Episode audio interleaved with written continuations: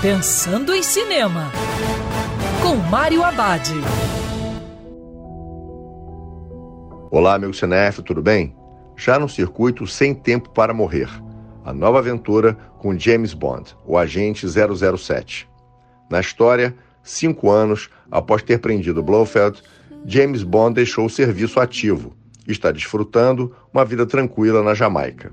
Mas sua paz não dura muito, já que seu velho amigo Felix, da CIA, aparece pedindo ajuda. A missão de resgatar um cientista sequestrado acaba sendo muito mais traiçoeira do que o esperado.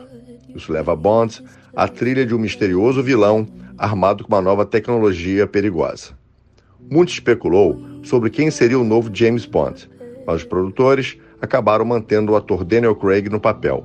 Sem Tempo para Morrer era para ter sido lançado ano passado, mas a pandemia adiou o lançamento do filme. O longa segue a fórmula de muita ação e suspense, e valeu a pena esperar para ver o filme no cinema. E lembrando, se os protocolos de segurança, que é sempre melhor ver cinema dentro do cinema. Quer ouvir essa coluna novamente? É só procurar nas plataformas de streaming de áudio. Conheça mais dos podcasts da Band News FM Rio.